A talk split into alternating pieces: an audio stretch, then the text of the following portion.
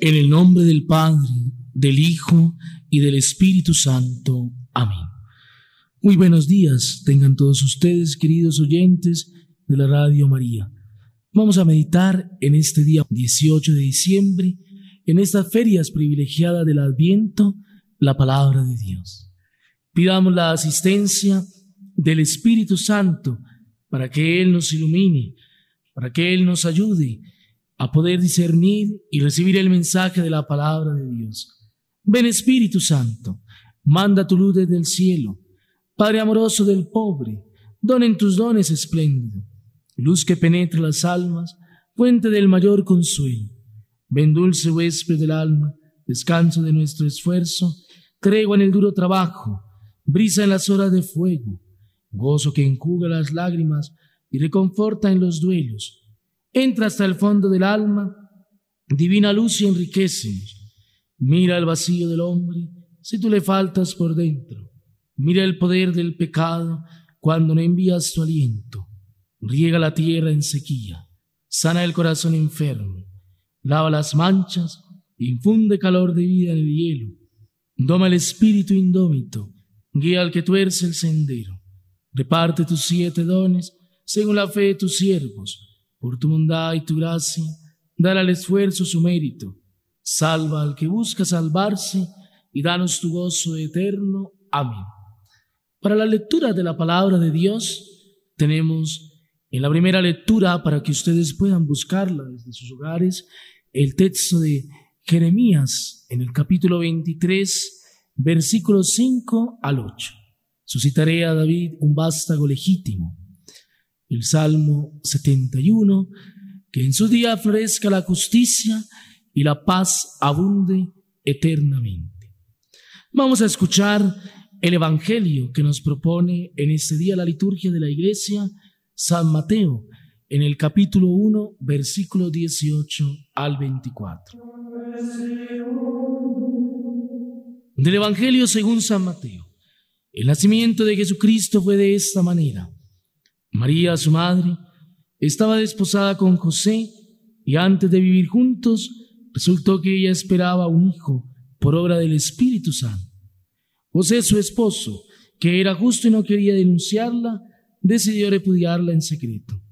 Pero apenas había tomado esta resolución, se le apareció en sueños un ángel del Señor que le dijo, José, hijo de David, no tenga reparo en llevarte a María, tu mujer porque la criatura que hay en ella viene del Espíritu Santo. Dará a luz un hijo y tú le pondrás por nombre Jesús, porque él salvará a su pueblo de los pecados. Todo esto sucedió para que se cumpliera lo que había dicho el Señor por el profeta. Miren, la Virgen concebirá y dará a luz un hijo y le pondrá por nombre Emmanuel, que significa Dios con nosotros. Cuando José se despertó hizo lo que le había mandado el ángel del Señor y se llevó a casa a su mujer. Palabra del Señor. Gloria a ti, Señor Jesús.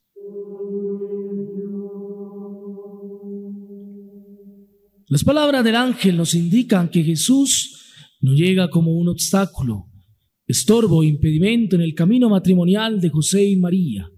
Jesús es un regalo para la fecundidad de María, que así ve su capacidad maternal colmada de modo maravilloso. Pero también y por la misma razón, Jesús es el regalo que colma la paternidad de José. Si María es la madre virginal de Jesús, José es el padre virginal de Jesús. Debemos superar la idea de un José que quería ser esposo de María y finalmente tuvo que ser una especie de guardaespaldas de ella. La llegada de Jesús al amor entre José y María no interrumpe este amor, sino que lo bendice.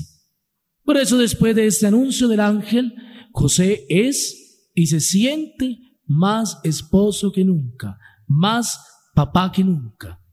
Los papás engendran a los hijos de sus esposas, dando a ellas amor. La acción del Espíritu Santo en la encarnación del Verbo no es un modo de reemplazar a José, sino un modo de tomar el amor de José y levantarlo a la estatura inmensa del amor de Dios. José, en efecto, Pensaba retirarse del lado de María porque no podía legalmente llamar suyo lo que no era suyo. Es evidente entonces que las palabras del ángel le traen la paz, porque le están diciendo, es tuyo. Así como el niño Jesús, viniendo del Espíritu, viene de María, así también viniendo del Espíritu viene de José. Y José puede y debe llamarlo suyo.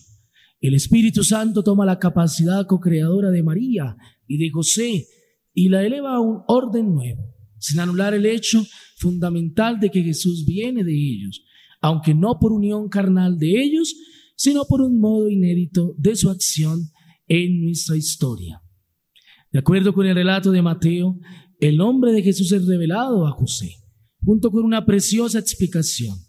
Él salvará a su pueblo de los pecados. La etimología de este nombre es esa, Yahvé salva. Tenemos pues el deber deleitable de saborear este nombre que en sí mismo contiene nuestra esperanza. Jesús nos salva del pecado. Y el pecado, mis queridos hermanos, es la gran desgracia del ser humano. No dice el ángel que Jesús salvaría de otras desgracias, sino solamente de esta, porque en esta están incluidas todas.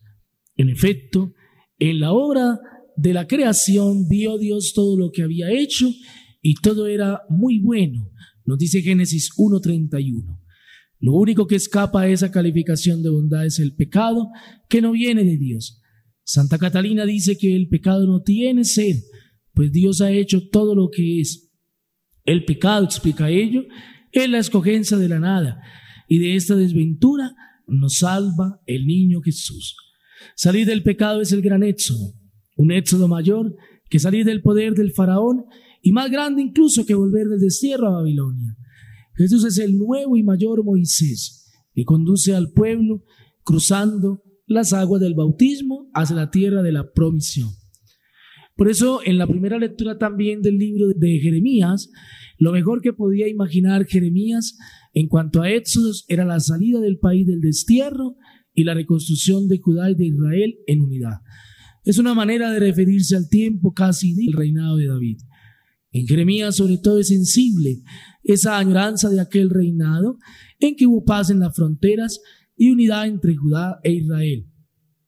Jesús será entonces el nuevo y mayor David, que venciendo sobre nuestros enemigos de unidad y de paz, da unidad y paz a la casa de Dios. En la Eucaristía degustamos una señal de ese amor salvador, de ese poder redentor. En la Eucaristía Dios detiene el imperio de la muerte y nos deja gustar el sabor de la paz y de la unidad. En la Eucaristía, los bienes anunciados se dejan sentir como bienes ya presentes, Bendito sea Dios. Pero también el Evangelio nos recuerda algo muy importante. San José, como nos lo ha dicho varias veces el Papa, es el custodio de los dos más grandes tesoros de Dios nuestro Padre, Jesús su Hijo amado y la Santísima Virgen María. Por eso la misión de San José es custodiar, bendecir, proteger al niño Jesús, proteger a la Santísima Virgen María. Con razón es también el patrono de la iglesia. Pidámosle a San José en este día que custodie nuestros corazones para que podamos unirnos al amor virginal de la Virgen María y al amor de nuestro amado Jesucristo en nuestros corazones. Padre amado del cielo, que en Jesús nos ha dado la prenda máxima de tu amor y tu misericordia. No permitas que nos dejemos enseguecer por los falsos deleites del mundo. Aviva en cada uno el deseo de seguirte, de edificar nuestra vida, cimentados en la gracia que se desprende de tu corazón. El camino puede estar lleno de dificultades, pero sabemos que anclados en ti podremos ver el horizonte con esperanza sabiendo que la recompensa viene cargada de la eternidad. Gracias, Padre amado, por darnos a San José, quien fue el Padre putativo de tu Hijo Jesús en la tierra, custodio de Jesús y de María, custodio de la Iglesia. Santísima Virgen María, refugio de los que en ti creen, no dejes que nuestras fuerzas se agoten, pero si llegara esto a pasar, infunde en nosotros tu gracia para que busquemos junto contigo el beneplácito del Padre, del Hijo y del Espíritu Santo. Amén. Dios los bendiga.